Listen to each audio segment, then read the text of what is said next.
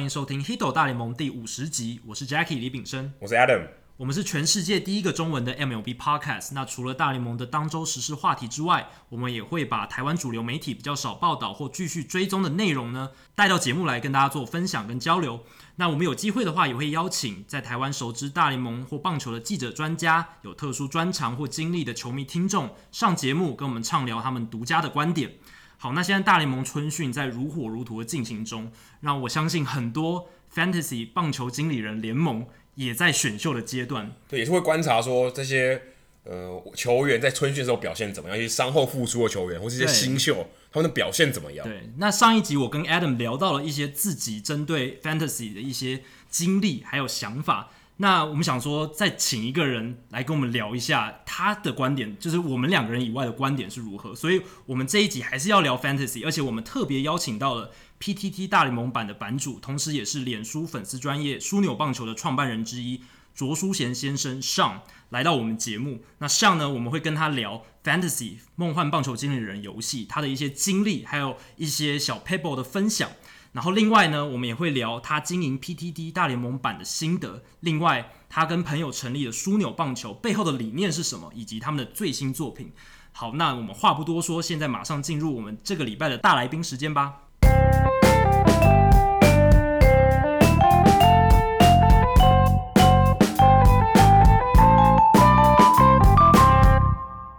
今天大来宾时间，我们很开心可以邀请到 PTT 大联盟版版主，同时也是脸书粉丝专业枢纽棒球的创办人之一卓书贤先生。他英文名字是 Sean，来到 Hido 大联盟。Sean 你好，你好，好，我们今天邀请他来，主要是要跟我们聊一下他在 Fantasy 经营上面的一些心得，还有经营 PTT 以及经营枢纽棒球粉丝专业的一些想法，还有理念，都是经营面的，对，经营球队、经营粉丝团、经营 PTT。经营的经验非常丰富，这样子。好，那我们首先要聊一下 Fantasy，也就是梦幻棒球经理人游戏。我跟 Adam 其实上一集有聊过了，但是主要是我们两个人自己的经验跟看法。对，而且昨天我才刚选完，就录音的前一天，我才选完我们的 Hido 组。对，所以他们也看到我们现在选的情况。对，我们这一季呢是 Hido 大联盟梦幻棒球经理人游戏第一届，然后我们有三个组别。有从基础到 Adam 中阶到 Sean 经营的这个比较高阶的版本，那他是我们这个 Sean 民组这个比较高阶版本的联盟长。那他今年呃帮我们做这件事情呢，他就是要帮我们把这个 Fantasy 比较进阶的版本呈现给大家。对，而且他玩法跟我平常玩的真的差很多哎，就是我平常玩就是最基本的，就是没有 points 的，没有加权的。可是 Sean 玩的是。有加权的，其实我也不知道为什么。对，这加权的，你你当初没有看那加权是你可以自己设定的吗？对，你是为什么想要觉得加权的是比较进阶的玩法？它到底好的地方在哪里？而且我自己 Adam 的经验是这样，我自己也是，就是我从二零一三年玩到现在，我玩的数据都比较基础了，就是打击率啊、上垒率、全垒打、二垒安打之类的这一类的数据。那不知道为什么你会选择玩这一种比较有加权式、比较进阶的版本？OK，好，嗯。其实一开始这跟我之前玩过的经验有一点相关哦，就是嗯，我二零一三年开始也是跟你一样开始玩的，嗯、但是我一开始就玩了，只玩了这个盟，一直玩到现在。那那个盟呢的设定其实跟我现在的设定比较接近的，所以一开始玩、嗯、一开始你就玩 head to head 的，对，一开始玩 head to head，然后是这种有权重的 points 的联盟，是很累，因为 head to head 每一周都要去在乎。可是我是一开始新手玩 Roto，可能还习惯没有养成，我可以玩个一年。慢慢来，head to head 变得很紧张，每一周都要玩诶，很累，要 follow 的比较紧一点。嗯哼，因为我自己那个时候也是蛮有时间去观察球员跟球赛，那自然就选择没有关系。那在这之前，其实我并没有太多 fantasy 的经验，那最多玩的是 OTP Out of the Park。Out of the Park，那所以是一个模拟的游戏。对，但是它因为是单机版，我并没有去线上跟人家玩联盟，嗯、所以它会有很多 mega 很多小地方，很容易就被你钻出来。哦。那所以其实玩起来就没有这么有乐趣，而且成就感好像也没有那么大。嗯哼。对，那后来是我的朋友就是邀请我到他们的联盟去，然后才发现哦，原来还有这样子一个地方可以玩。所以在那之前，你应该有听说过 Fantasy 游戏，有，但我从来没有玩过，却没有玩过。嗯、而且一进去你就玩比较进阶，因为我想说入门的初学者可能会想说要玩一个先从基础开始玩，就越级打怪。嗯、对啊，对，你直接跳就 boss 没有实力坡这一关，对，就直接越级打怪打最进阶。对，而且我相信那个盟里面本来的玩家应该就是已经很有经验的人，嗯，都是一些 veteran，所以你真的是直接挑战。Boss 级的人物，可是我第一年开始也没有就是非常的用力玩，因为我想知道就是这游戏大概怎么进行，是个水温，了解 H two A 就 head to head 跟 roto 的差别，然后计分的方式。那直到就是隔年二零一四年才开始，就是真的有花一点，就是有真的花心思去玩这样。那你所谓花心思，像我们可能就是很常看一下最近谁打怎样，然后炒个短线啊，然后。看看有谁是今年的黑马，或是哎、欸，我看到他这几场，刚好我看到这几场他表现不错，捡来用用看。可是对我的程度啊，关心就到此结束。对，我可能就是会就是买工具书来参考一下，嗯、或者是上 Roto 网站去关心一下，哎、欸，球员他现在的状况是什么？那你是怎么样去经营的？我会从选秀下功夫哎、欸，因为我觉得我们的盟的刚、嗯、好我们提一下我们这个盟，就是我现在开的这个 Hido 里面这个秀民族的这个盟的设定，其实。非常严苛，除了位置比较卡死，五个五个先发，六个后援，然后每个位置都要塞一个人，捕手一垒，就是场上的所有的位置要塞一个人之外，middle infielder 一个，两个 utility，、嗯、以及三个 DL 跟两个 bench 这样，但是我们只有三十二个 moves，呃，整年吗？对，全年三十二个。那每一个 move 都要精打细算。以前我玩黑土，但是我一周上线十个，我就用完十个。对啊，就拼命的洗头。真的，我那时候也差不多是这样的情况，嗯、因为要一直洗，就是因为正在状况累积的数据是可以用洗。对，那有时候防御率就没办法。可是像三阵，你多洗几个的时候，一定有帮助。就是有帮助的。那你只有三十二个 move，是这个呃，这个这个限制是有什么根据？你你你为什么想这样做？因为其实我们是希望说，让这个游戏进行的时候是非常拟真的。也就是说，其实我们平常球团捡人的时候呢，基本上还是有预算所在。但是在我们 fantasy 抓人的时候，可以用 FFAB。对，也就是说，我可以用零元抓到一些人。但实质上，我们现我们在现实中买人是不可能不花一毛钱的。对。那为了要限缩，就是这样的情况，就是球员来来去的状况发生，所以就把次数限缩到三十二次。因为真实的情况也不可能一个球团在一个礼拜内做十个 move 很难。对，一个就很多。对，一个一个就很多。所以其实是为了。接近现实，对，其实有很多设定都这样。可是你像你的 move 也包含交易嘛？不含，不含交易，所以只有捡人跟丢人。对，只有捡人跟丢人，这个是有预算上的问题的。OK，因为我们通常玩这个联盟，尤其我们如果是联盟长，或是我们在玩这个游戏，我们会希望大家多一点交易，好像不要都在 FA 捡人，然后对，但好像大家好像各各自玩各自的，所以你把你把 moves 绑住之后，大家就会想办法交易了。哦，这也是，哎呦，这不错，这个这个观点我喜欢，对，没有错，这个。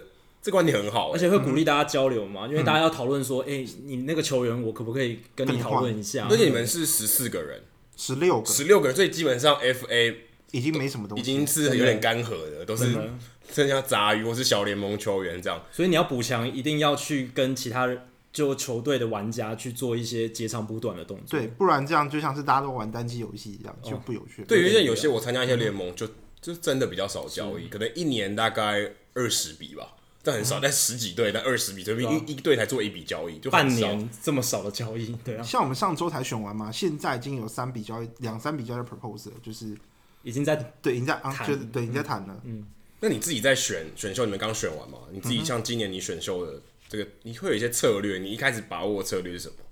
其实是因为今年这个盟都是新的，所以相相对来说，嗯，我建队会希望说就是。把，因为大家可能会去选一些明星球员，那我们盟又是有 keeper 的制度，那 keeper 又可以算 cost，那呃其实蛮复杂的，需要说明这个部分。那可以可以尽量试着简单说明这件事。keeper 就是明年继续，明年还会有这些球员，你可能你可以丢几个人，我记得没有。而且你们玩的是竞标制的选秀，对，对因为我们可能计计算的方式是拿过去的 points，是两年的 points 加起来除以十，那我们就是用这个来做一个估算球员价值的方式，但。你选越强的明星球员，例如说 Altuve 或者是 Trout 这种在中线上的人，那他们的成绩，因为 points 都是一样的，但是位置上的 points 的价值就不一样。是没错。所以其实大家都会选择往那个方向，就是说大量的投标这样子的明星球员，那并且 keep 起来，用低价合约绑起来，那绑大概 keep 就会连续可以绑大概四年这样。对，那就是用这个方式。那我自己的建队方式其实比较少这样，因为这是第一年，所以一定会很多人做这件事。这其实是 case by case 去看说，嗯，这个球，嗯、呃，因为今年是第一年，所以才会有这样的状况。就是我希望先抓至少一到两个可以作为核心的明星球员。嗯、那再来就是去抓一些，呃，今年确定有位置的人来自 prospect，尤其是 prospect，因为 keeper 刚刚说到是你用前两年的分数加起来除以十，但有些人可能去年只少少的出赛十场五场，嗯、但今年有一个完整的赛季可以让他发挥，那这时候就一个很好的筹码跟赌注。像我就选了 Luis Castillo，OK，红人队的红人队的算是新秀，火球男，而且表现这样低调的好，对，还有 Luke Weaver。OK，红雀队的年轻投手，你都选这种的？对，就是比较 under the radar，就是大家可能没有注意到，但是其实很有潜力的年轻。国联中区的新秀，哦，这应该就是 国联比真的，国联可能 everything 我都不知道，还要知道国联中区的新秀，或者说像是 JP Crawford，他今年会有一个完整的位置是在游击上，对，费城人的大物新秀，嗯哼，他已经上了，他应该不会下，应该是不会下，应该是不会下。像这样子的人作为我的核心，就是嗯。可以，就是如果买了六七个人，里面只要有三个人是爆发的或值得 keep 的，他都诶、欸、就爆发了，那他就值得 keep。那对我来说，明年就会有更多的成本去投入其他球员。我我很好奇，像我看你第一个选是你是第二十二顺位才选到第一个人，嗯、是选 Anthony Rizzo，、嗯、而且你在五百一十块的预算里面，你花了八十九块标他，相当于像我们自己玩的这个。汇率啊，就是汇率嘛，预算是两百六，所以相当于差不多二分之一嘛。就我的我的是我的预算只有你二分之一，就是差不多除以二，也将近四十五块。所以你投资四十五块在 Anthony Rizzo 上面，就是将近百分之二十的这个比例全部投注在 Anthony Rizzo 我。我举个例子，像我我我们两百六，我选了五十六块，我选到 Trout，就是差不多感觉。对，差不多。所以 Rizzo 是二十二顺位，呃，也不算二，因为是竞标制，所以某某种程度上顺位不代表太多的意思，但是。前面的明星的确是会在前面，没有错。你选 Rizzo 的原因是什么？而且花这么高的钱，他可以卡中线，主要是因为今年有二 B，而且按照 Fantasy 也就是 Fantasy MLB 的认定，那看来 Maddon 这么爱 Shift，所以很显然，我认为明年有非常高的几率，他还是继续会有二垒手的位置。哦，然后又可以 keep，对，多了中线的价值，一年又可以打在在我们 Points 两百分，两百多分算是。前十的水准，嗯，然后可以用比较低的价格去保留下那样的中线，我觉得蛮值得。所以基本上，Anthony Rizzo 如果以一垒手来说，他是 A 卡没有错，嗯，在二垒手，对，可是二垒手他可能是 S 卡，对，可能就是跟 Altuve 火力还比 Altuve 好一点，搞不好就是更高层级的一种，对，也比 Cano 也好，对不对？而且他还年轻，所以未来的价值还有潜力继续成长。对，而且现在已经二十七了嘛，那我可以保预期说未来四年是他最成熟的时间，没错。所以这是我当时选的这个原因之一。我看你第二选，对我很好奇的就是我要问的就是你第二个选的竟然是红袜队的投手 Rick Porcello，而且用了三十一块。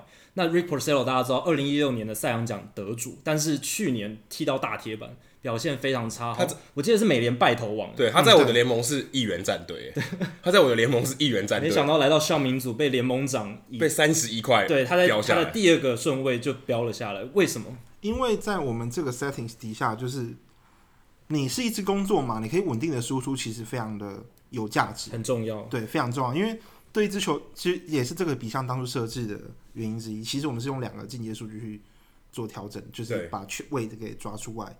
那工作嘛，其实对球队来说非常重要，因为一年总是需要相当多的来次局数。对，没有错，因为就这些某种程度上跟打卡上班是一样。对，你就给我消耗那个局数好吗？不管你胜投败投，我总是一年一百六十二场比赛乘以九，我总是要有投手把这些局数消耗掉。对，有人上场总比没有人上场好。对，就是要野手上了。而且我们都没有比那些像是 ERA 啊、打击率这种比较传统的数据，我们都是比。单项，例如说被打安打、被打被打一垒安、被打二垒安、被打三垒安、Okay. 三胜保送，Quality Star 也有比，就是比较投手独立出来的，每每一项都是，嗯，投打都是。那是所以 Porcello 在我们联盟里面算是非常有优势的，也就是说，大概嗯，他的排名可以落在投手的前三十。哦，那还不错，三十到四十，全联盟的 Ace，在你们的盟里面，他的身价反而翻涨的概念。对。可是你第二高的是 Carlos Santana，就是投标金额第二高的，这是我的个人偏好了。那你偏好的原因是什么？你在节目前有跟我们讲说，你在选秀前就吃了秤砣铁了心，想要选到他。嗯哼，因为我个人的偏好是，这种 KBB 好，而且能够稳定产出一些二垒安打的，能够稳定产出长打的长枪，ABB 哎 KBB 好，然后打击率还 OK 的人，这样他上垒率很突出，对，他上垒率非常非常。而且我发现你选的这三个人，他们的共同特点就是他们出赛都非常稳定。Carlos Santana 可说是近年最稳定的，这三个人非常健康，长枪型打者，所以他也是以健康为考量的一个，至少可以稳定上场，而且他的 KPB 绝对不会让你失望。所以 Carlos Santana 之所以这么高薪，也不是高薪，是像民族的高薪。他其实，在真实世界里面也算蛮高薪啊。对，他今年的自由球员市场算不错。所以其实费城人应该有看到他的这个价值。那费城人不是玩 Fantasy 哦。对啊。而且还有一个问题就是，其实费城人的球场算比较偏打者打者球场，所以我相信就是他的输出可能会跟在 Progressive Field 差不多。嗯哼，就是不会有什么衰退的情况。那你自己在选的时候有没有？因为你们是竞标，所以就比较没有蓝湖的问题哦。你你想标，你就吃了更多铁的心，就花钱，愿意花多一点就可以。那你有什么状况是你预期之外？因为刚刚讲说 Carlos Santana 你要标就标到，就跟你标。对，那有没有就是可能比你预期花了更多钱，或是比你预期花了少钱，或者是没拿，或者你想标你想对没标到？先讲有想标没标到，其实是因为我在社团开直播。结果我的电脑就非常当，我没有办法抓到我最想抓的三垒手，就是 Anthony Rendon。Anthony Rendon 就是国民队的三垒手。三垒手我抓不到他，为什么？为什么想要抓 Rendon？他也是有，他也是跟 Santana 非常近，但他的 K 跟 BB 的数量稍微低一点，但比例上是接近的，都是 KBB 至少在一点五比一左右。然后而且嗯，他有相当多的二垒打。以及足够数量的全垒打，还有打击率。那如果他在然后又全联盟的三垒手里面，你觉得他大概算，假如三十个固定的先发三垒手好了，你觉得他大概在哪一个位置？前五一定前五前五吗？就已经有专家说他跟那个 Chris Bryant 价值差不多了。我真的吗？因为他的，我记得他去年的保送好像比三振还多，嗯、哼这个非常不容易，尤其在现代棒球里面，因为他真的是全联盟最被低估的一名很有价值的选手。他不是，就是他的名、嗯、名气知名度不是名气不是很大，知名度。而且大家去年都觉得说他是运气好，因为他曾经有一场打了。三轰十打点，还记得吗？对非常精彩的表现。那你不可能要求每一个人都十打点。对，在所以大家觉得说他只是突然赛道，然后在后面就只是正常的表现，但其实不然。他其实全年都非常的稳定，那其实全非常稳定。但是你你没有标到他，就会很可惜。对，我觉得非常扼腕，这也是让我后面的策略有一点改变。那你后来三垒手标了谁？哎、欸，就是用 J P Crawford 去做替代。OK，哦，所以 J P Crawford 也有三垒的守卫。嗯、那你有几摆谁？如果 J P Crawford 把他摆三垒，这个我觉得有点浪费，因为 J P Crawford 的火力可能还没有到。三垒手，三垒手的等级，那你有几手补了谁？其实我选的时候，我的策略算是就是让每个位置都平均，而且我偏好就是有超过一个位置以上的人。哦，OK，你喜欢多守位的人，多守位弹性比较高，价值相对比较高。如果你玩 Head to Head 的话，有一个很重要的点，是因为不会每一个人每一每一场比赛都出赛，对，所以你想办法摆上越多的打者，让他填补那个空档。假如他今天没上，会刚好他休兵。对，那你就会摆一个人可以摆到他的守卫。可是如果你今天守卫很有限的话，他能摆的动就少。这就是多守卫的价值。对，可是多守卫的球员通常都打击没有火火力没有特别好。对，除了 Chris Bryant，Chris Bryant 是三垒跟左外野手，记得都可以放。嗯哼，虽然是比较少见，或是呃 Cody Bellinger，对，他可以守左外野，可以守一垒，弹性比较好一点。那这个守卫的价值也就出来，所以提供给呃还没有选秀的我要上大联盟组的这个听众朋友参考一下。对，如果你今天第一次玩打、嗯、呃玩 Fantasy 的话，哎、欸，多守位是很重要的，尽量找一些多守位，而且打击表现也还不错的选手，像是 Matt Carpenter，我觉得哦，Matt Carpenter 是我最喜欢的，嗯、我也是蛮，因为他上垒率太稳了，真的，这是我没想到另外一个人，没选到另外一个人，上垒率非常高，非常好，而且他他他，但他去年打击率不太好，有一点有点难看，嗯、至少还是会选保，但他上垒率还是有三成六、三成八，至少会选还是非常非常高标的，嗯、那他也有长打火力，而且。去年我记得他没说他打第一棒，嗯哼，所以他的安打，哎，他的得分也很多，出赛数很多，对，所以他算是一个非常稳定的球员。不过他他现在受伤，他现在是他现在受伤，对，下背受伤，所以 OK 有一点风险。好，那因为我们最近这一个我要上大联盟组这一个盟还没选秀，然后我相信也有一些玩家他们在球季还没开始之前呢都还没选秀，所以可不可以请上跟我们分享一下，就是有哪一些球员他是可能会有大爆发潜力的，或者是一些新秀，其实大家还没注意到，但是这个球季他有可能会在季中上大联盟，或是可能季初就上大联盟，然后有很大的价值的。嗯，我个人会觉得说，像是老虎队的 Nick Castellanos、嗯、三垒手，三垒，嗯，他有可能会移防到外野去哦，因为三垒有可能会是那个 Candelario。对，OK，嗯，这个他这样就有三垒守卫跟外野的守卫，嗯，那其实三垒手今年蛮浅的，所以我觉得他会是一个可以赌的赌注，而且他去年下半季三振变少了，然后长打变多，而且他今年会打中心棒次，我认为会是一个不错的赌注，有点把他以前大家预期他的新秀 potential 潜力发挥出来的感觉。因为我在猜这种竞标盟，至少在我们联盟应该是一员战队的。没有，其实我们这边蛮贵的，因为其实有人有注意到了，因为我们二十多是应该是一员战队，如果我相信记错的话，对，我相信有些人会去追那些去年下半季有突破性表现的球员，然后专门挑这些球员下手，代表他可能已经想通了某些事情，对，他开始突破，有点开窍，有一些迹象，但是因为他全年的数据看起来并不亮眼，所以是很多人容易忽略的球员。其实这种人也很多嘛，像是那个。Byron Buxton 也是，Baron Buxton 甚至是从 mechanism mechanism 上面就做了改变。OK，对，打击机制有做改变。但因为他是一个 top prospect，所以我不觉得他算是 sleeper，就是还目前还在被看好的状态。纵使我们之前一直诋毁陈强，说他不会，他不会成功。而且因为他手背 highlight 多，所以一般球迷可能都已经都知道这个人物。对，所以他我觉得他不太算 sleeper。但另外一个我觉得也算 sleeper 是 Mitch Haniger，Mitch Haniger 就是目前在水手水手队外野手。因为他上半季四月的时候打得非常好，但是打很好之后就受伤了。对，那他回来之后一度找不到手感，六月一直冷到大概快八月，但八月之后他就突然爆发出来了，就找回手感之后，成绩回到他应有的水准。对，所以我觉得他也会是一个不错的标的，而且今年水手我觉得会有给他不错的机会，因为他可能中心打线不会他，他有可能会排在例如说五六的位置。嗯那可能会对打点会有一些帮助，可能有打点的机会。对，所以各位还没选秀的玩家要仔细注意这两名。你可能可以在比较后段的轮，假设你是 Roto 的，你们是标准 S 型选秀，可以在后段轮偷到他们。但是如果今天我们节目播出，哎，你可能偷不到了，因为有点像报名牌的感觉。那新秀的部分呢？新秀的话，我个人我个人喜欢狗哈尔，但我们今天不提他，我怕。Luis Gohara，我之前在节目上提过的勇士队的，没错。今天讲的是另外两个人哦，嗯，我觉得红人队的。新秀 Nick Senzel，哎，我不确定是不是这样念。那他在大物新秀，对，这段时间还有练了中线的位置，是。但因为红人队的内野位置其实不是非常确定的，嗯，三垒是呃 Suarez，游击是 Jose Peraza，二垒是 Scooter Gennett，但是二垒手有可能是一个 fluke，我在想。就是去年单场四轰的 Scooter Gennett 有可能只是一个昙花一现的运气非常好的表现。那所以他们只要这三个人，其实因为他们的内野非常的受，哎，非常的缺人，只要有一个人受伤或者是真的打得非常差劲的时候，他就有可能上来了。就是深度不够，所以 Nick Senzel 很有机会在季中就上大联盟。对，那他又有中线的位置，我觉得他的价值会非常的不错，因为他打如果有 power 都很好，所以其实如果他真的有发挥他的潜力的话，价值。对，球场也有点帮他。对对。对，Great American Ballpark 也是蛮打折的球场。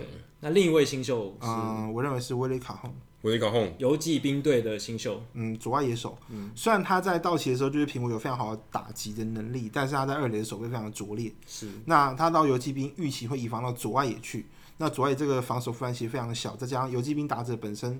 蛮欢蛮欢乐的，对，蛮欢乐的。呃，像可能有点保守了，是非常欢乐。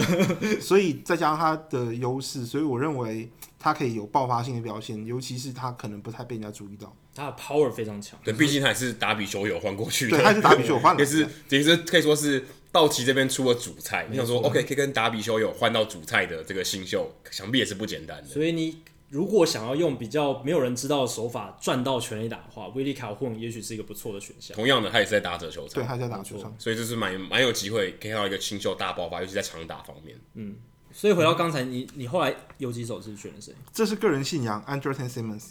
OK，可是防守比项没有比，没有比项，但是因为除了我是勇士迷之外，另外一个原因是，通常在过去这种防守好的球员。其实他们生涯的防守一定会随着年纪的增长而下滑，包含第一步的 first round 的判断或者说是范围都非常的受到影响。但是他们的打击会随着经验往上走。嗯哼，有一些有蛮有名的例子，像是 i s t u r i s 或者是 Cesar Isturis，对，Jose Bautista。而且呃、嗯、Andrelton Simmons 没记错的话，他去年其实打击进步蛮多的，他的 contact rate 就是击球的击球几率非常高，他是一个手眼协调很不错的选手。不过我觉得这个要跟他之前的印象比，可是他如果真的摆在游击手，然后在 Fantasy 里面，我觉得他价值其实还是蛮后面的，因为对，没有他基本上火力 OK，传统数据没有那么理想，是比之去年好很，比之前好很多。可是他在 Fantasy 里面摆在，可能我觉得三后三边后三分之一了。可是他在我们盟的 Ranking 是前十内。哦，那那你们的 Ranking 到底是就是用这个 Points 去做对，所以你看像的这个。做法对他来讲都很有利，因为他是他的守卫也有很高的价值，他是中线游击手，对，而且他去年的打击成绩进步起来的话，他的价值上相对也提升了。对，而且他真的在现实生活中的价值远超过他在 Fantasy 的。价值。然后还有我的爱，这也是很重要的，你不能选只看数字去选一些自己不喜欢的人。玩游戏的时候还是要放一些自己的热情，就就跟就跟我不选洋基队球员一样。因为像本身是勇士迷，嗯、所以给一点自己以前老东家的球员一些爱是很重要的。可是我一个红袜队的球员都没有选，都选不到。没有没有，我是我是真的没有选。哦，我但我也不是故意没有选，就是刚刚好，随缘都没有我的。我我要我要选的时候都被人家抢走，那就算了。那你今年还是坚持没有选洋基的球员？对，没有。嗯，很好，坚持自己的理念。我玩了十年，我都没有选过洋基的。非常好。说到坚持原则，上的另外一个工作也不算是工作了，就是。另外一个经营的东西，对 PTT 的 MLB 版，欸、要这样很有原则吧？对啊，就是你经营呃 PTT 版，我们刚刚在聊，已经一年半的时间，PTT 的大联盟版，那大联盟版相较于我们比较大家一般知道的棒球版，人气或者是参与的人数没有那么多。嗯，那你个人觉得你在经营这一年半过程以来，有哪一些改变，或者是你经营下来有什么心得，可以跟我们听众朋友朋友分享的？我的心得是，他以作为讨论区的身份，哎，以作为讨论区这个特性的位置来说，我先下个结论是，我认为一个版的版这个情况是由使用者决定的，对，参与的可以说社团的成员，对，对但就是 PTT user 这这些 ID 他们决定的，不是由我们这些版主或管理者来决定的，我们只能适当的诱导他们去发出一些诱因，让他们去做一些提升讨论风气的事，但决定权不在我们手上。那如果你想要提升讨论风气，你真正理想的情况会是怎么样？就是，哎、欸，我希望各种面向的讨论的议题都有出现，还是我希望很多人讨论？对，我我希望热度高呢，还是我的讨论话题多、种类多呢？对，因为有时候太热也不太好，因为有时候太热的时候会有一些比较情绪化的评论出现。那情情绪化的评论出现的时候。反而会出现反效果，会让一些参与讨论讨论的人觉得这里不是一个理性的地方，或者是他参与不进去那个讨论，所以反而会退退出来。他觉得可能门槛很高，对，门槛很高。我我我其实就是不懂，我就是来学的、啊。对，那我只是想要跟大家我问了一个可以说是笨问题，比较基础的问题。对，但是到就被大家骂的翻了。那。那我就下次不想问了，因为我前几年比较常在接触 PPT 的时候，大联盟版比较给我的印象是上面有很多厉害的数据达人，或者是比较长期接触大联盟外电文章的专家。那有时候面对一些像 Adam 刚刚讲的比较基础问题的一些网友参与讨论的时候，就会出现一些比较激烈的言语。那这样子的话，我个人觉得对刚入门的大联盟棒球迷不是一个好的现象。那觉得门槛会太高，门门槛太高。那像你觉得这样子的现象要怎么改善，或者是其实早就已经改善了？其实严格来说，这是有一个脉络存在的。是，呃，在最早以前，其实嗯，在那个板上就已经有非常多非常多的大大了，像是著名的杨，不好意思讲杨基苗，CT 卢，他是一个非常厉害的杨基的球迷观察家。那他也是我们正大的老师，我上过他的课。嗯哼。好，那除了他之外呢，还有像是 Anakin，他现在在 TSNA 当就是赖记者。赖一文记者，赖一文记者，对，然后还有像是其他人，例如说，嗯，Tuner Baby，有太多太多的人了。但那个时候的讨论都是，哦，大家都对这个球赛有非常深刻，不止球赛，其实对一支球队有非常深刻的了解，就是参与者本身的这个知识量就很高了。某种程度上，PDD 上面的 Beat Writer，对，对，他就是跟某某一队，就是大家参与讨论都有一定的门槛的本身，对。而且他们都对自己单一的球队非常的了解，嗯、因为他们都是各队球迷，像 Anakin 是费城的球迷，嗯、然后呃刚刚说的 Tuna Baby 是天使队的球迷，然后 CT 是洋基的，对，有非常多非常多非常厉害的球迷，嗯、但是嗯，也有可能是因为洋基就是当时王建民旋风的关系，嗯，这个时候带来了很多新加入就是新的球迷。对，如果以我们自己的角度，就像我们在做节目，嗯，其实我们是希望拖推广更多东西，没错，我们希望有更多可能刚开始接触大联盟的人来听我们节目，然后听各种不同的观点，然后就开始更喜欢上大联盟。对，就我给你很多个点，你你一定有你特别喜欢的面向。对，那像在这种情况下，如果大家都写的这么专业，他是会觉得很难进入。对。但是除了这个原因之外，还有另外一个，其实那时候的文章量也非常多，但有一个非常大的问题是，如果像 Jacky 有印象，之前 MLB 是禁止中文新闻的，对，因为当时会有很多台媒啊去抢消息，或甚至是为了抢发那个时间而做出一些假消息。那在这之后，MLB 为 MLB 为了杜绝这样的状况，所以他们禁止了中文新闻，就是要让板上的这个资讯来源比较。怎么讲？正确一点，品质品质要好一点。对，对，但这也造成了一个问题是，再来我们就规定说一定要贴外电新闻，但是外电新闻造成了语言的隔阂，因为这些新进的球迷其实他们都是，也许不管是现在的，或者是未来的，或者是怎样的过去的人，新进的球迷通常都会以接触第一手中文资料为主。对，但是因为语言的隔阂，到还有就是像刚刚说的门槛的差距，没错，让他们就是嗯，整个成绩被拉开了。也就是说，MLB 的人也越来越萎缩。因为很多台湾球迷他是透过中文媒体来接触大联盟的消息，那他今天可能在网络上他看到一则有趣的趣闻，或者是一个很值得分享的新闻，他想要分享到大联盟版的时候，发现不行，一定要贴外电文章的时候，就会形成一个无隐形的高墙在。对，而且我觉得这样其实就。造成一个障碍，就是他如果对这个话题有兴趣，然后可是事实上板上也有很多人对这话题很有很有研究，可他就卡在他没有办法分享这个新闻，导致于他没办法接接触到这些前辈，或是有更多他应该要知道的想法，这很可惜。甚至是说有些人英文不是问题，但是他看棒球的来源就是中文的消息来源，那他也没有想要花心思去找外电的 source 外电的来源，那这个时候这个墙也挡住了他。对。而且除了这个原因之外，就是嗯，所以你的隔阂被拉开之后，就会有人对于这样子，大家都会对这个地方预期是嗯，这也是一个非常高端的场所。那有一些使用者就会比较激烈，一定会的。嗯，除了害怕，但既有的使用者有一些就比较激烈，他们就会很排斥，像就刚刚说，就是啊、哦，比较基础问题的使用者，你干嘛来浪费我时间？我要回答这种问题，你先回家修炼几年，再来跟我们做讨论的这种感觉。我觉得这不是一个好的风气，因为网络事实上，如果以我们就像我们自己收集这些资料，我们也是很多前辈他无私的分享，我们才有办法学习，真的，才有办法了解到这些知识。那如果你今天哎、欸，你你都不懂，我就不不不分享给你，这也不好啊。对啊，我自己看棒球看到现在也是受到很多前辈的指教，才能够培养出我现在看棒球的一些想法跟观点，对观点，对，所以这一点就是你像你们在。经营这个 PTT 的 MLB 版上是不是有做一些改变？刚刚讲的非常好，就因为都是钱交给你，但是因为现在的状况，不但是我们新的球迷没有办法接受资讯之外，在旧的人其实他也没有办法，就是得到任何的回馈，因为在这边的讨论水量是大量的萎缩，而且对，嗯，我没我抛出了一个好的 issue，但是你并没有办法给我一个不错的回馈，那这就让讨论这件事的本身变得没有价值。因为没有人会讨论，对热度整个往往下降。对，那为了改变这个状况，其实就一段时间之前就想过要把中文新闻开放了，是，就是让更多球迷可以接触到这部分。但是因为现在板上还是有很多人喜欢或者倾向看外电，嗯，所以这时候就是除了增加过去的人有增加的，就是强迫让英文文章一定要附上几行的摘译之外，是那。在我的任内，我们可能就把它扩展成就是翻译外电的一些奖励。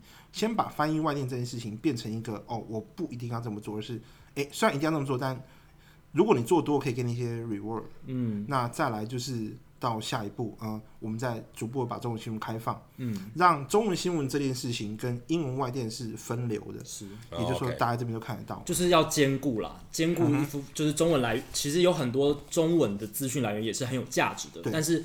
英文外电当然有，也也很有价值。然后外电的消息毕竟是第一，算是第一手的报道，那这一类的消息也非常重要。但是就是为了可以吸引更多的呃讨论者，或者是更多的兴趣，这样子的话去做一个兼顾的平衡会比较好。对，所以我们就开放了 TSNA 的中文新闻。哦，TSNA 是还蛮有品质的编译的新闻，我认为是国内最好的体育新闻。嗯，那在。那当然还是要保留有有英文外电的部分。没错。那其实我们的版上也有蛮多人做的蛮好的，像我们刚刚有提到说前人都做的很好，但我们希望是，我希望我个人的理想是未来呢，还是能够有这样的风气。那其实现在有些人都做的蛮好的，像是蛇蛇战报另外一位管理员，就是嗯。呃 ID 是 Fountainers，嗯，那他就做了蛮多，就是像这样子的有趣的文章，尤其大家近日有看的话，嗯，最近有一篇 Jeff Massis 有关 Game Calling 的文章，对，是 CBS 的 RJ Anderson 所写的，他是在讲说 Jeff Massis 他的配球能力，还有跟投手沟通的能力，是他最大的隐形价值，也是他之所以打击这么烂，还可以在大联盟生存这么久的原因。那一篇文章我觉得非常棒，嗯哼，所以我其实很喜欢 PTT 大联盟版的地方就在这里，就是。有很多热情的志愿者，他把这一些很有价值的文章翻译出来，然后分享给喜欢大联盟的其他同好，这是非常有价值的。因为有这样子的人存在，嗯、所以再加上我刚刚说，我希望就是其实嗯，前面那些大家都是对某一队特别有研究的人，是但是现在的板上呢，通常都出现的一些是比较 要说速食性的资讯嘛，比较像是新闻快报的方式，短讯类的，对短讯类的方式。那大家都追求是一个速成的标准，但没有。现在板上缺乏的是一种像这样子很 deep 的报道，或者说是深度内容，会对一个球队的文化状况有所了解，甚至他在这个分区他的优势劣势，他做交易的手法，现在越来越少这样的球迷了，所以我个人觉得蛮可惜的。我们刚刚有提提到红袜战报的版主，他就是非常坚持做这样的事情的人，然后我们大家也很钦佩他，因为他每一则的战报都是非常内容非常多，非常详细。这个就是肯定会打二次世界大战的战报，真的，所有战况都有，而且休赛季也超级长的。对，因为我相信，对于有专注于 follow 某一支球队的球迷而言，他想看到不只是赛况、球员的交易分析或者能力分析，他想看到一些是文化层面，刚刚上讲到的，或者是总管的个性怎么样，他平常跟旗下球员沟通的一些内幕消息等等，这些是深度的单一球队球迷很想知道的东西。不过也要知道这些东西，我觉得门槛也还挺高的。很高。对，你真的要看过够多的文章，你才有办法归纳出一些东西。因为我们并不是说跟这些球员朝夕相处，我是我们平常可以观察到他，嗯、我们可以有更多怎么样碰碰到资讯的机会，但没有，因为我们大家都是某种程度也是二手消息，你、嗯、要看的非常非常多，才有办法得到这些资讯。所以这还是有点门槛在的。嗯哼，没错。那我想问的就是，未来 PET 的大联盟版，像你觉得？它呈现出来的哪一种讨论文化是你个人最想看到的？其实我觉得现在就已经非常的，我觉得算理想，已经有出现这样步上正轨的状况。那希望未来，当然就像我刚刚说的，嗯，我希望这些这些使用者呢，都能够勇于就是提出这些意见，嗯、或者说是像刚刚那些，嗯，除了他之外，例如说像是游戏兵队的 Justin Idiot，嗯，或者说是。光芒队的 S R S R Y，他们有各个对版都有非常厉害的人。是，但除了希望他们出来分享之外呢，一些对于某些球队有兴趣的人，也希望我们可以不吝的，就是分享自己意见，就算是错的，也没有，就是就算你的论点会被人家攻击，但我觉得只要能够有积极讨论，只要不要是针对这个人，或者是跟文章内容之外的攻击，都是好事。我觉得其实错的是好诶、欸，因为我觉得有人提出错的问题，代表你有学习，代表哎，我原来我错了。然后你的是对的，对，我就学会对的啦。然后我觉得很重要的是，大家在彼此丢出意见，然后看到有人提出一些可能事实上真的是错的的情况的时候，能用比较理性交流的方式去跟他沟通，说：“哎，你的这个资讯可能有错，然后我觉得，哎、嗯，这个消息来源才是正确的。然后为什么会是这样子？就是用跟人家讨论比较理性讨论的方式去沟通。”我就要假设说。我并不会所有东西，你也不是所有的东西，所以我可以我把我知道的告诉你，你把你知道告诉我，你知道的有可能我不知道的，对，那就我就我等于我抛出这个东西，我可以得到我不知道的东西。因为有些讨论的风气，如果是因为一个人发言，他可能里面有一些比较错的东西，然后另一边用比较强压式或者是比较强烈的语言去批评他说话的方式，或者是说的内容是错的时候，会引起一些反感，就可能会造成说哦。我觉得不，我以后就不想分享。对啊，那我我干嘛？我我好心跟大家说一下我的意见，就被批成这样，我我干嘛何苦为难自己？那其实我们自己在经营节目，我们不是只有像我们现在在录影，对，嗯、我们其实也很认真，想要把 Hito 大联盟这个听众的社团讨论区的内容，或者是大家讨论风气带起来。对，是哎、欸，大家可能互相交流，我们也不怕基础的问题，或者我们节目中提到什么，你觉得我们讲的不好？例如说我们之前发音有没有 Evan Longoria 发错了，欢迎大家指正我们。对，而且这真的听得很细，因为我们只有零点几秒的时间讲到那个字，对不对？对，要发现我们讲错了，我们很感动。其实你听得这么细，代表你有在认真听，不是在做家事的时候听这样。对，其实这我这是我们做这个节目，除了录音本身，我们经营社团，我们很重要的一个东西，我们希望大家可以互相交流。我们等于透过这个节目这个平台。让更多球迷互相认识，然后可以交流这样子。对，那谈到互相交流跟积极讨论，其实像最近有成立一个新的粉丝专业，叫做枢纽棒球。那主要是用统计学的角度来看棒球领域，包括一些球员分析或者是一些文章的分享等等。那我想要问你的是。你当初跟你朋友要成立这个枢纽棒球的初衷是什么？为什么会有这样子的起心动念呢？为什么叫枢纽棒球？我如果今天没有学过统计的人，然后对枢纽是什么？这个名字也可以跟我们分分享一下命名的来源是什么？嗯，其实是这样的，先讲枢纽棒球这个名字的来源，其实是有一天晚上我们在讨论说，嗯，就在上线的前两天，我们在讨论说，嗯，我们的名字该取什么？那就是。我们就想说，嗯，那就把我们两个人名字的第二个，就是想说抓一些字出来用，或者说是找一些跟统计有关的词 phrase，但是都太生硬了。OK，然后就想说，就把我的书跟另外一个它的中间名字是鱼这样，然后把它拼起来，然后写在一起的时候，本来觉得没有什么意思，但后来想想，哎，不对，枢纽。那其实，在枢纽上面呢，就是可能虽然没有学统计，但是蛮多人用 Excel 的。他肯定就知道说，其实枢纽分析表就是一个拿来做很简单的这种统计分析的一个工具。嗯，那我们觉得，哎，这个名字还蛮不错的，而且枢纽就有一种就是连接棒球，就我们枢纽用连接的感觉，或者是一个中心的感觉。那对我们来说呢，其实就是把棒球跟统计连接在一起，然后并且就是让，而且其实很棒，统计本身是一门决策的科学，枢纽的同时也有要冲的。感觉就是中交通枢纽，对对啊，这个其实是一般人听得懂的概念啦。嗯哼，对。那等于说就是在棒球里面呢，很多的决策，统计本身是一个决策的科学，嗯，所以等于是让协助决策的科学，应该这样说。那我们就把统计这个事情带到棒球里面，让它成为一个协助棒球，不管是嗯，不管是 general manager 他的一些操盘也好，或者是球队的总教练在决定。战略的时候，或者是我们怎么评估球员的时候，都是一个有帮助的工具。是，这也是枢纽的名字由来。因为你自己就是正职的工作也是做研究嘛，然后你也学过统计学，有相相相当的专业。嗯。那当初会想成立，就是想要让统计学在棒球里面的应用不再那么生硬，然后算是一种普及化的工作吧？是不是这样子？对，因为。这就要从我们为什么想做这件事开始。对对对，我们觉得它好玩才会想做嘛。没错。那其实我跟另外另外一位就是合作创办人，我们都是同一个系所毕业的。嗯。然后呢，我们都有在课堂的报告做过，就是把棒球员的资料拿来做分析的一件事情。嗯。那当时虽然说做出来成果自然不没有就是非常好，因为我们只是一个初心者，但是。老师也蛮喜欢，那我们觉得做起来非常有成就感，我们可以从里面找到一些嗯蛮有趣的事情，很乐趣。对，这是我觉得这是一个把我们做的事情变成乐趣是一个非常重要的原因。我还记得那时候我是做，还不是做 MLB 的资料，还是做 CPBL 的资料。那那你要拿到 CPBL 资料也不简单呢、欸。我是上网慢慢抓的。相较之下，找大联盟资料远比找中华职棒的资料简单非常多。对，嗯哼。所以你当时很认真的把中华职棒的资料慢慢一个一个抓下来。对，然后去看他们的 win share 跟他们的就是 aging，就是他们的老化，老化曲线，去猜测他们的老化这样。哇，这是还蛮酷的、欸，这是算蛮苦工的，很苦工。然后还有就是我的朋我的伙伴呢，他就是做比较有趣的，就是把球员做一些统计上的分析，然后分成几个类型，然后做一些预测，这样。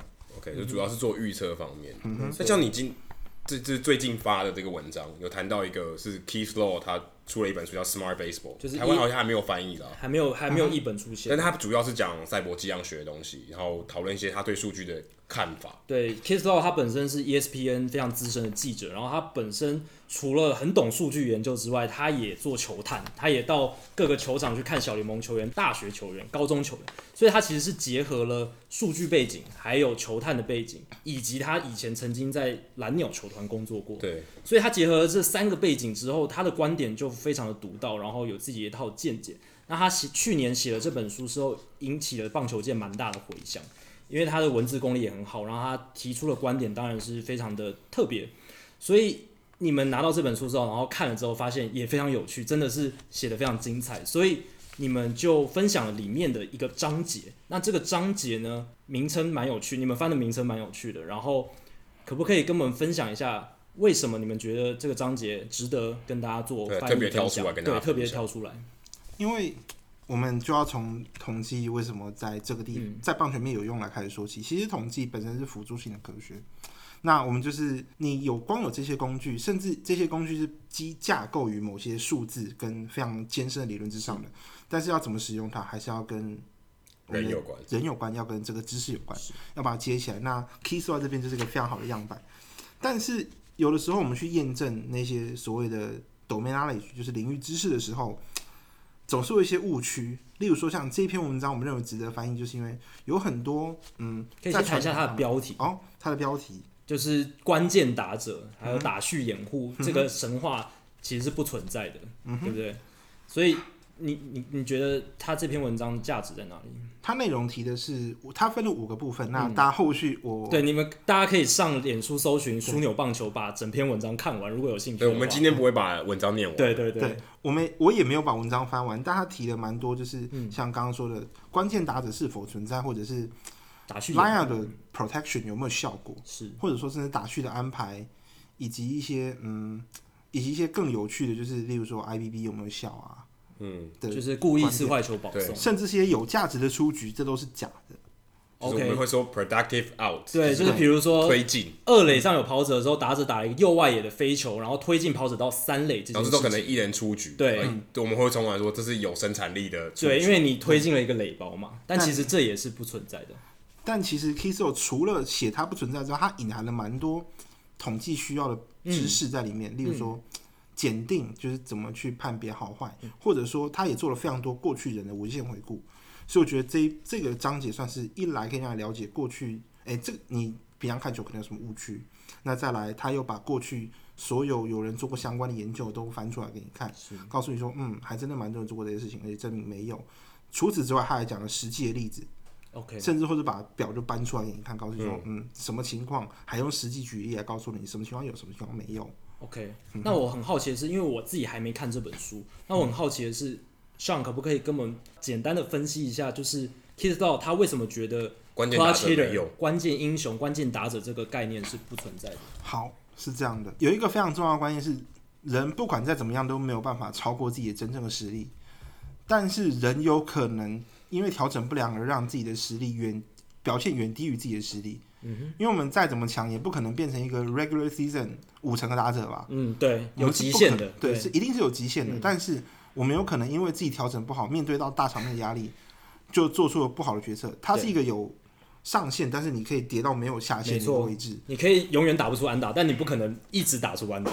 对，所以他就举了，他就先讲说，其实没有，这这是一个很重要的观念。因为例如说在大场面，他我们先讲他怎么举例的好了。他举了。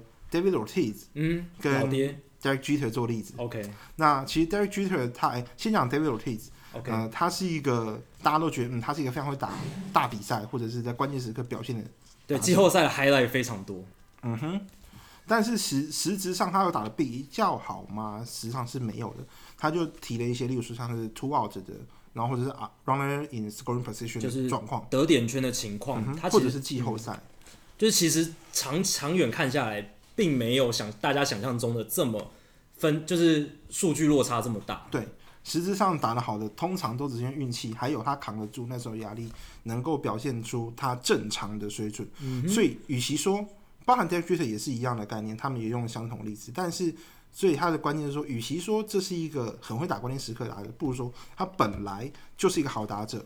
才能够发挥这样的实力，只是在刚好那个最多人看到的场面里面，他正常的发挥了他的实力。对，所以我们一般可能所谓印象派的球迷，因为我们不可能一百六十二场一年这么多几千场比赛都在看嘛，所以那一个画面留下了深刻的印象，让我们觉得这个球员他总是在关键时刻有深刻的发挥。对，而且 Stone 因为他也身兼就是过去当过大学、高中的球探，OK，他提了一个非常我觉得蛮重要的观点，就是。当你扛不住这种压力的时候，你其实也上不了大联盟。哦，因为如果你扛不住这种压力的话，那其实要上大联盟行列非常长。你要从高中就打到 maybe 呃大学，或者是你跳过高中，哎、欸，跳过大学直接进入职业，你还要打 A A plus，然后 Double A Triple A 这上大联盟。一 A 高阶，一 A 二 A 三 A 这么多的层级的考验，基本上你从高中、大学，你要上进小联盟被选秀，就已经是高中、大学成绩算很顶尖的球员了。嗯、基本上在那个过程中，你就已经是球队里面顶尖的顶尖的选手，大心脏的选手。嗯、那到小联盟，你要一路拼上大联盟，这个又是另一个很大的考验。所以。我觉得 Keith Law 说的蛮有道理的。你能上大联盟本身已经是非常不容易的事情。对，所以也可以解释一件事：为什么小联盟时间要这么长？对，它也是一个很漫长的培养过程。就算你技术到了，你有些心理的素质是还没有的，就你要顶得住这么漫长的一个培养的过程，基本上你的心脏已经是够强了。就等于说，能上大联盟就是代表你已经有一定的大心脏了。但除非或者就是他也提，就是也有可能是因为你的技术超出这个层级太多而检验不出来。哦，有可能，这也有可能。就屠杀了这个联盟这样子，对，对，所以当你到最顶级的大联盟的时候，很有可能就是当你遇到这样的场面，是你没有体会过的。就是小联盟的时候都觉得啊，太轻松了，我随便打都打出去三四成，然后呃全垒打非常多。结果大联盟的时候层级太高，然后你真正的实力被显现出来，发现不及平均的时候，你可能就吓到了。对。不过我很好奇，如果像假设你是红袜队的总教练，嗯，那现在 David Ortiz 还没退休，好了，真的有一个关键打席的时候。对上你还是会派，你会希望派上 David Ortiz 去面对这个打席吧？因为他也非常有可能就是我们球队最好的打者啦。嗯，这是蛮、嗯，这是有可能，确实是这样，这是有可能。可是如果我们一般说他关键的打者，因为我觉得我自己看这个文章，我会觉得统计跟关键来比，因为统计是一个很长期的时间，所以它是一个呃怎么说，是一个累积的资料，然后大家会趋近于某一个值，所以是一个统计。可是关键的时候就那个时候。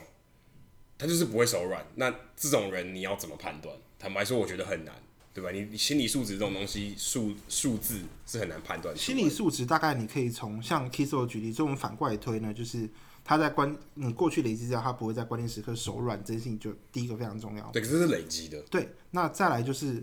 他就像刚刚说，他最多不能打到超过自己最好的情况。是。那所以你就是怕你球队在那个情况下不会软手最强的打得上去，但是剩下来的全部都是运气了。对，所以你可以说 Ortiz 或是 Dave 或是 Derek Jeter 最后的那个拉西，对，双手举起来，那个真的是运气，那真的是运气好，因为连上帝都写不出来这种剧本。嗯，确实，而且他们两个球员最大的特色就是他们职业生涯。季球队打入季后赛的次数非常多，多，所以他们心脏的肌肉也特别强。对啊，他们得到更多跳的特别快。对啊，他们得到更多在大场面表现的机会，那能打出关键一击的机会当然也比较多嘛，对不对？所以那种像那种一战成名的，不要说小咖，但就是他原本不是明星，但一战成名，他可能一个关键的安打，可能就像 David Freese，嗯，David Freese 在当时可能不是明星，对，那他也具备这种关键打者的封号吗？还是？你看，其实当时他非常的 hot，就是甚至有人认为他是季后赛的杀手，也有天使队就捧出合约签他嘛。对，没有错。但是他实质上，他还是要回到他真正实力上的表现，他总是要嗯回归到他本来上的表现。那他他们有看中他在季后赛打那一支全垒打的价值？他们觉得有，可是他实质上，如果他真的有这样的实力的话，那应该要表现出来。但你看他的 regular season 的能力，似乎就只是就是一个平庸平庸的三垒手，联盟平均的。说到这个。Hosmer 也是啊，Hosmer 也是可以说是在世界大赛，因为刚好皇家队打入世界大赛，连续两年。对，Hosmer 的表现、嗯、哇，大家看这个领袖特质太厉害了。而且大家一般对他的印象也是他是 clutch hitter，就是关键打、嗯。对，我冲本垒那一次，整个几乎是击溃了大都会队。对，他的关键守备非常重要。对，那枢纽棒球最近刚好有一篇在写呃 Eric Hosmer 打击数据视觉化的文章。那像可不可以跟我们分享这篇文章有哪一些你觉得？最值得分享的，因为我们是刚好我们另外一个创办人合作者，他也是教室的球迷，那我们就想着，为了让他喜欢上 Hosmer，okay. 所以就得让他负责这个部分的，这个这个让他多了解一下 Hosmer，这个动机还蛮微妙的，还不错啊，要不然他会非常难过。这是一个八年，不是五年的合约，对，八年超过一亿美金的合约，多少要熟悉一下，对，所以他就我们就做了这个事情去做分析，那。我们等于说实在的，因为做视觉化这件事情呢，在统计上来说，我们只能做看的动作，我们并没有办法对它做判别，因为我们没有给它一个标准，所以每个人看图的方式都不一样，或解读的方式都不一样。对，而且你那个区间如果稍微改变，那个图会整个不一样，会可以让你误解的。对，它可以不一样，你可以去操作那个图的区间，让对结果是你想要看到的。所以我们其实从一开始就定调，就是不要让这个文章变成哦，我们告诉你他就是怎么样的人，嗯、我们只 release 这些图给你，让然后告诉你大概怎么看，那你想怎么解读？我们有自己的自己去解，我们自己有自己的解读方式。嗯、那像以我个人来说呢，我就觉得他是在不同的在嗯在不同的球种下都不会去改变挥棒策略的人，这个部分就有做个检定。但是，嗯、例如说他可能就会在面对球速落后的时候，就特别喜欢往地上打。OK。嗯，确保他不要被三振，对，把球往场边打，场应该场中打。嗯哼，对，一般一般棒球教练灌输选手的观念就是，你球速落后的时候，尽量把球往地上打，比较保险。还有就是他的击球，就是有超过五十五趴都是往地上走。对，这个之前 Jackie 有分享过，对，真的是一个之前数据单元有稍微分享过地球打者。对，这个应该也让像在做数据分析的时候印象蛮深刻的。而且他往地上打，反倒降低他的 BABIP。对，就是他的 BABIP 是相对低的，也就是说，他明明就不应该往地上打，会伤害他的成绩，但他还是只能选择往地上打。他推打的 BABIP 很高，而且打击率非常惊人。因为他毕竟大部分人面对左打者的时候，他会往左边移嘛，就往呃不也呃也球场的右边，球场右半边，对对对，大家的左边啦，应该这样说。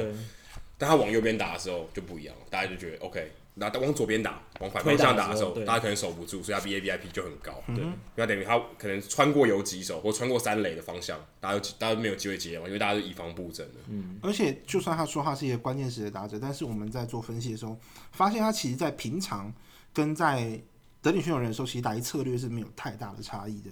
他打出去仰角或者速度都几乎差不多。所以要说他关键时刻打者，所以也有可能就是运气的问题，因为策略是差不多的，就是嗯、策略是一样的，结果显示出来有落差，可能就是运气的因素在里面做、嗯、做效应这样子。然后我们还做了一个我觉得算是有趣的事情，因为大家知道 Petco Park 其实 Petco 是一个比较偏投手，但是教士队的主场，对。但是嗯，我们去分析他击球的类型，然后就会发现他是一个。除了会往地上打之外，嗯、那他打飞球的时候，其实跟打滚地球的速度是差不多的。那表示他飞球其实并没有非常的强。嗯，那也就有可能，例如说他曾经某一年二零一六吧，打了二十五支全垒打的样子，对，不太记得。但是那些全垒打很有可能都是 fluke 或者是就是运气因素，运气，然后可能被风刚好吹出去，就不是真的实力显现出来的。所以很有可能就是他到教室球场全垒打也不会像在教室球场，虽然教室球场是一个比较。我觉得算 neutral 了，还不到这么。你是说皇家的？皇家队的球场，也他原本在皇家队的球场，嗯，可能还好。而且美西其实，哎、欸，国西其实还很难说，因为投手打的球场都有，像有很很偏打有很极端的落地球场 field 或者是 chase field。但可以预期，就是他往飞球往天上打的时候，球都不会太强。那可能全垒打方面要特别注意之类的，有一些有趣的发现。是，嗯哼，好。那今天非常感谢向播控来跟我们分享这么多他在 Fantasy 啊经营 PTT 还有经营枢纽棒球上面的一些心得感想，还有作品的分享。今天非常谢谢向，谢谢 Jackie 跟 Adam。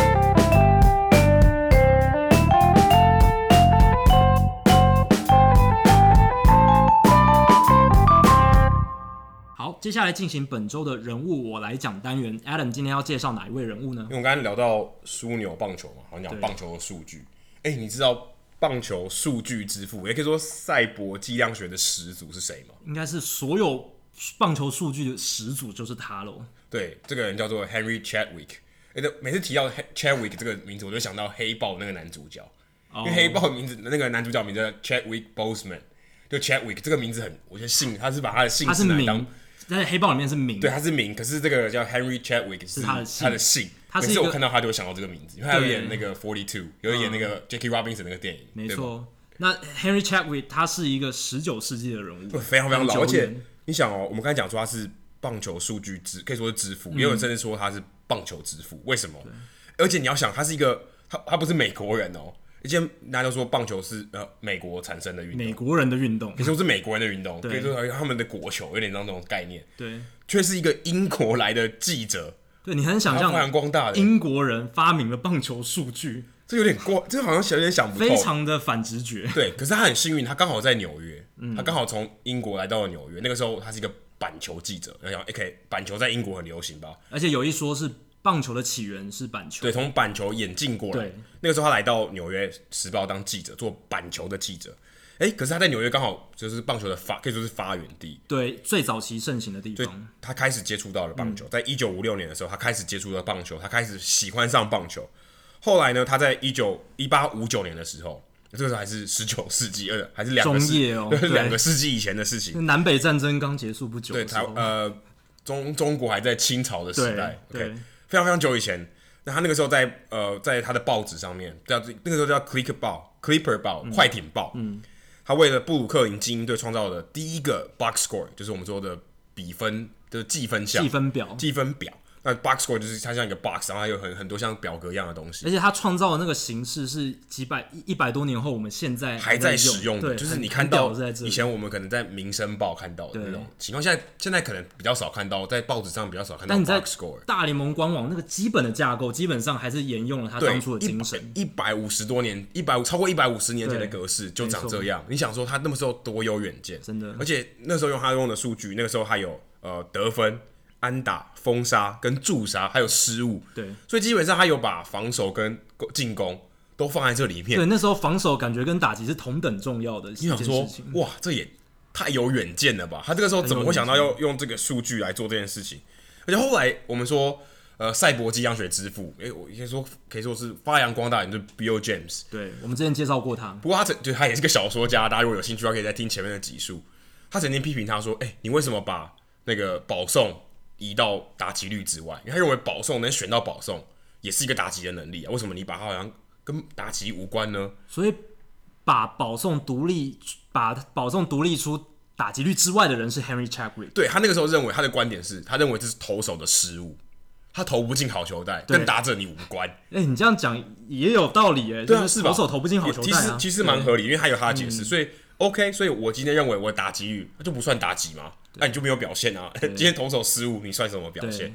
所以也导致了打击率其实到现在都还不算在保送都还不算在打击率里面，它算上垒率。所以你看、嗯、后来你看 Moneyball 还强调是上垒率，打击率 OK，选到保送，他认为是打者很重要的能力之一。所以我觉得棒球吸引人的地方就在这里，一些延续了一百五十几年的传统，到现在还在继续执行。就想象。十九世纪那时候的人打棒球的时候，很多规则是跟现在差不多的。对，还很多东西其实还是很类似的，但是也有很多在演进，所以这是好玩的地方。对，因为像篮球，可能五十年前篮球就跟现在差蛮多。那时候好像没有三分球嘛，对，对？三分球也是比较近期才有的东西。那它还有一个更酷的地方是，虽然棒球一开始就已经有三振了可是三振用 K 来表示也是他创始的。对，其实大家如果你看三振的英文 strike out，S O。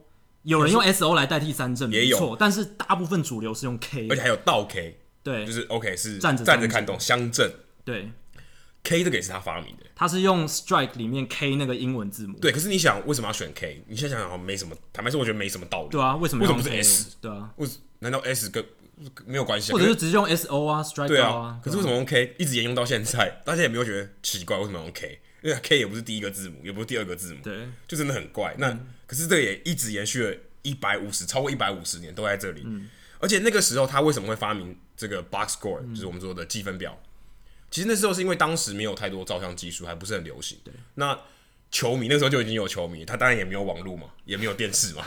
对，他能唯一了解到球赛的状况，就是看报纸的 box score。对，哎、欸，他还至少可以大概知道，哎、欸，谁谁谁打了几支安打，谁谁谁选到了几次保送，谁谁谁被三振了几次，他至少还可以。拼凑出一部分的比赛，好像还可以跟比赛有点连接。我觉得棒球是唯一一个运动，就是你看计分表就可以模拟出一场球赛的运动。你看篮球，你看篮球有谁得几分、几个篮板，你也没办法模拟那个比赛。但是棒球，你看 box score 就可以做到。所以这是说，棒球数据相较于其他运动的数据来讲，它的变化性其实是更多的。是，就是它有很多东西是数据可以解释的。没错，但但这不是全部。当然，但这不是全部。很多心理素质东西你也没办法解释。它就是一个很重要的工具。就刚刚像提到的，没错。但是还是有很多东西你是可以解释，就是它棒球跟统计很靠近的原因，它很有蛮、嗯、有相关的。不过我觉得这个 Chadwick 这个先生也蛮有趣，他是后来。他死后二十年后，他就是名人堂的成员了。一九三八年入选棒球名人堂。对，Marvin Miller 还没有入选呢。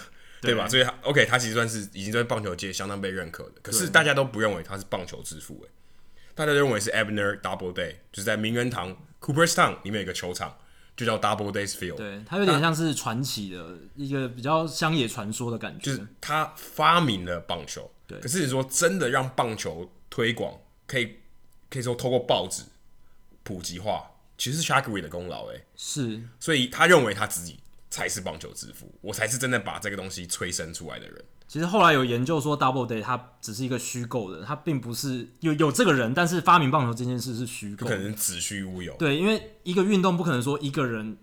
很难说一个人他发明了整个运动，就是很多人不断的在投入，然后在时间的演进下变成现在的棒球运动。对，所以 Chadwick 可以确定他一定是功劳相当大，但是他是不是棒球之父呢？其实见仁见智，就看你怎么样定义棒球之父是什么，是真的写规则的那个人呢，还是帮助这个运动真正发扬光大，那个？生父跟养父的概念，对对 对不对？很有道理。是谁生的呢？还是谁把他养大的？没错，这个要分清楚。对。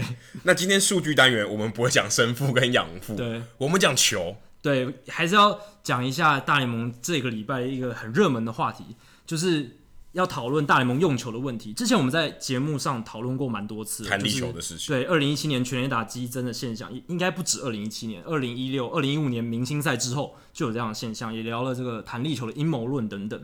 那当时我们也提出了很多美国不同的专栏，还有数据分析网站的资料，比如说像呃专栏网站的 Ringer 的 Ben Lindbergh，他就有去测试球的弹性，然后发现近两年的大联盟用球确实比二零一四年的更弹。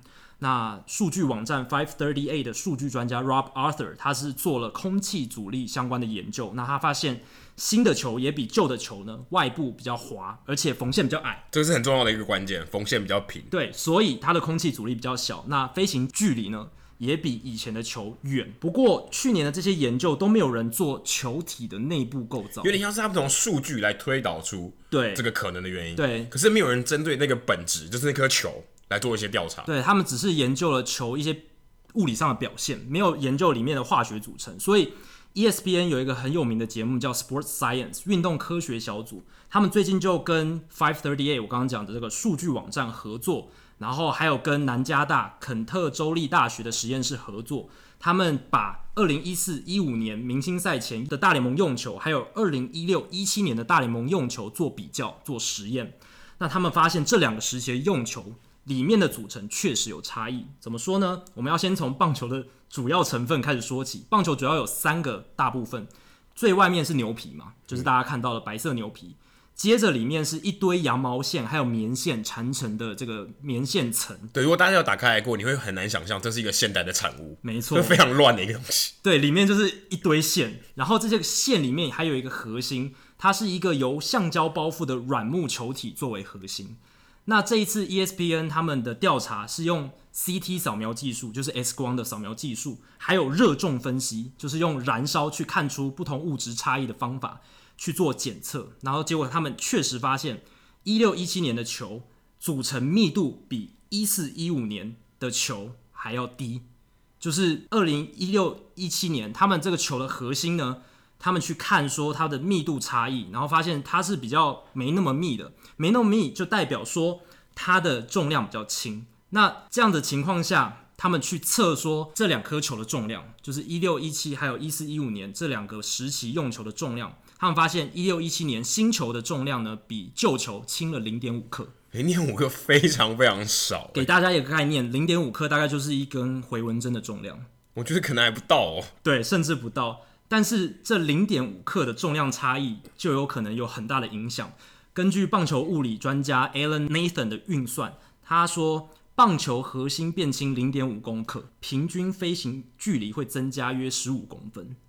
十五公分，大家记住。那我们之前讲到的研究，Ben Limber 还有 Rob Arthur 所做的研究呢，分别他们得到的结果是，新球的飞行距离会增加一百八十三公分跟一百五十二公分，就是。棒球的弹性，还有呃，它外面的空气阻力减小，会增加一百八十三公分跟一百五十二公分的飞行距离，是十倍跟十二倍。对，然后把这两个数字加上这一个 ESPN 做出研究的结果，十五公分加起来，总共飞行距离的平均增加数量是呃三百五十公分。所以代表说，这两年用球的本质上的一些转变，让球的平均飞行距离会增加三百五十公分，差不多三点五公尺。三点五公尺就可以让一个在 warning track 掉下来的球变成全垒打。所以这可能很多我们刚爬过去的这种全垒打。没错，那根据也是 Alan Nathan 他的。运算，他说这三百五十公分的距离增加会让大联盟整体的全垒打产量上升百分之二十五。那去年二零一七年跟二零一四年大联盟全垒打产量的比较是增加了百分之四十六，这高出很多哎，二十五还太低估了。对，呃，应该是说这球的改变可以解释这百分之四十六增加里面的百分之，也就是二十五个百分点，代表四十六还有其他的因素。对，所以呃，这些球的研究可以解释。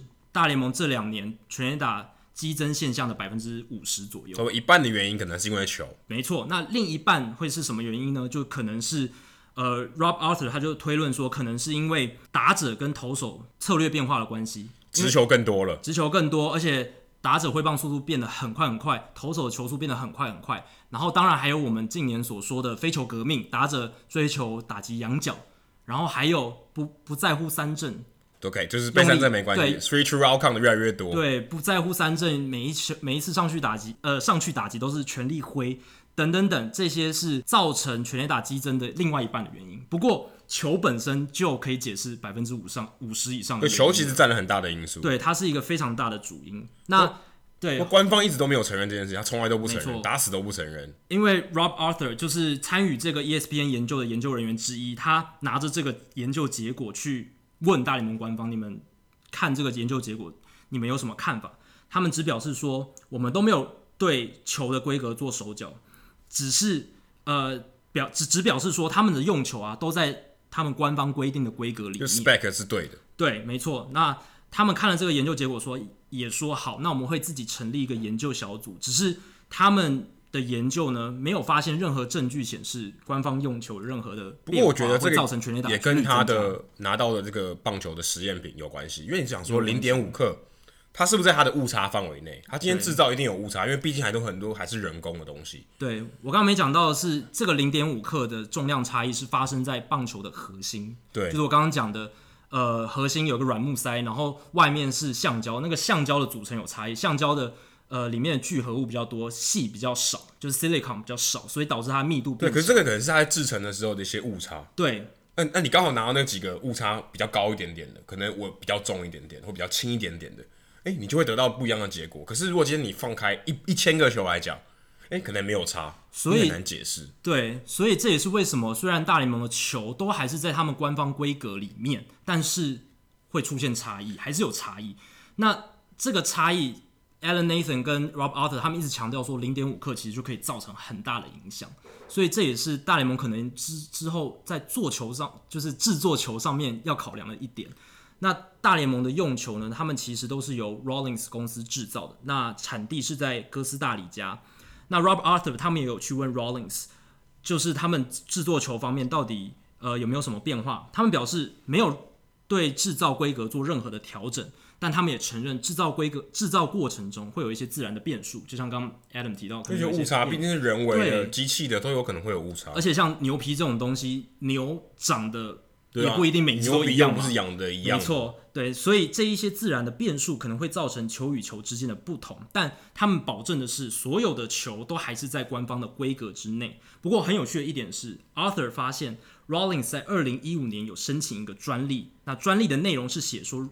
如何在符合官方规定的情况下增加棒垒球的弹性？哟，这听起来有点不言自明的哦。对，但是这个专利不是针对大联盟的用球申请的专利，是针对其他棒垒球。有点嫌疑，但是对。不过你可以预测，就是推测说他们有往这个方面去想，就至少他们知道。哎，怎么样可以增加弹性？对，就是在符合官方规定的情况下，哎，我去调整一些东西，也许这个球就可以变得更弹。这听起来好阴谋哦，很阴谋论。对啊，对，这听起来很阴谋，想说，OK，你做这个是要干嘛？对不对，对？Arthur 在上广播节目或者是在那篇文章里面，他也只是把这个事实呈现出来，但是写法就让你觉得，嗯，好像有一些。对，不过我觉得他们的确是想要导向那个方向。我觉得是，我觉得有一些指导原则在里面。没有错，他们就是想要告诉你说，弹力球确实存在。虽然我个人是很怀疑啊，因为我们只能从结论推回去。对，真的球到底有没有那么大的影响？我个人是很存疑的。对，但是现在确实从去年到现在，从 Ben Limber 的研究、Rob Arthur 的研究到现在 ESPN 棒呃运动科学的研究，都指出球本身有一些变化。那其实这件事情在大联盟这一个一两个礼拜有引起很大的波澜，包括 Justin Verlander 这一名非常有名的投手，对他已经讲了很多次了，他认为球有变化，而且他这一次看了这些报道之后呢，他又在推特上发了一篇文说。他他还引引用了一些很专业的资料，一些资料化呃数据视觉化的资料去说，球在击球仰角还有初速都一样的情况下，它变变成全垒打的几率变高了。OK，你害我多打被多打几次全垒打的意思。对，但大家觉得 Justin Verlander 出来说话有利的原因是他并不是很大的受害者。为什么？因为他其实表现还是非常好，对，他是还是一个很厉害的投手。那他今天。愿意出来跳出来讲这个话，代表是他认为真的有问题在，不然他大可可以就在那边。他其实去年不说话，去年季中我讲过好几次了。对，他季中就讲过很多次。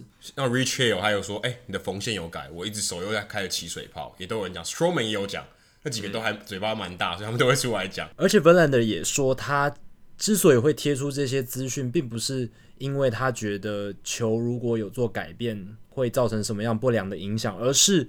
他自己不喜欢被欺骗的感觉，因为到现在为止，即便他看到了很多证据显示球是有被改变的，但是联盟却口口声声的说他们没有对球做任何事情，这是他之所以感到不满的真正原因。但我还我个人觉得，我还我到现在官方还没有说，其实我每天都都只能猜测。我们还是在雾里看花的阶段。不过 Justin Verlander 的这个发言确实让大家。又掀起了一一波讨论，不知道你自己觉得，大不知道听众朋友自己怎么觉得？如果你觉得对我们节目有兴趣，然后欢迎也讨在这个我们的社团里面讨论这个话题。然后大家如果喜欢我们节目，欢迎加入 Hito 大联盟在脸书的社团，请搜寻 H I T O 大联盟讨论区 Hito 大联盟讨论区。那如果想要订阅我们的节目的话呢，你也可以上我们的官网 Hito MLB.com，上面有详尽的订阅的解说的方式。无论你是用的是电脑、手机、平板，作业系统是 iOS 还是 Android，都可以免费的订阅。另外，也希望大家到 iTunes 的 Podcast 专区，在 Hito 大联盟的节目页面底下评分跟留言，让那些还没有听过 Hito 大联盟的朋友，能够更快速的了解我们节目的内容和特色。今天的节目内容到这里，谢谢大家，拜拜，拜拜。